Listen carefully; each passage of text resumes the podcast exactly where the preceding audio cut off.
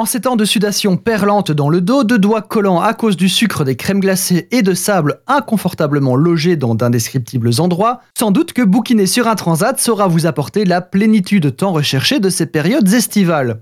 À l'instar de la règle 34 d'Internet, je pense qu'il n'y a pas un sujet en gastronomie qui ne soit couvert par un livre. Ici, je vais vous lister quelques classiques de la littérature gastronomique. Je ne vous cite pas nécessairement ceux dont la lecture sera la plus épique, mais elle sera certainement intéressante et inspirante. Rien de tel que fouiller le vieux pour trouver des idées neuves après tout.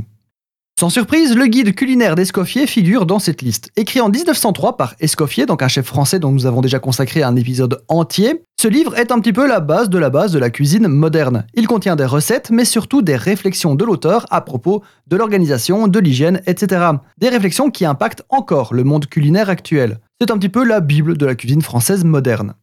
Première édition en 1938, le Larousse gastronomique est un bloc massif et dense d'informations gastronomiques diverses. Il est souvent réédité et mis au goût du jour. Si par chance vous savez vous procurer l'édition originale de 1938, ne la lisez pas sur une plage. Gardez-la sous plastique et attendez quelques années que sa cote continue de monter avant de le revendre.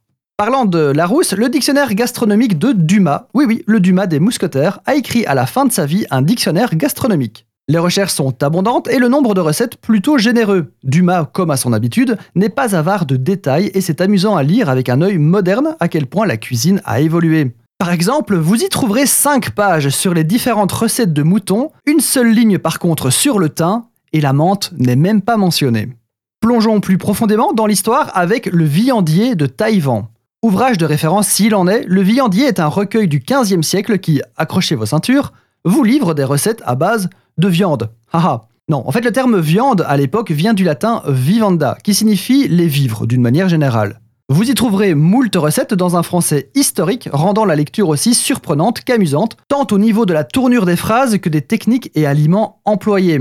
La recette de sa tarte aux pommes, par exemple, contient des oignons et du vin. Il est si vieux que vous pouvez vous le procurer en PDF. Si vous désirez encore plus vieux, pas le mois de juillet, hein, les livres, je vous conseille De Re Coquinaria.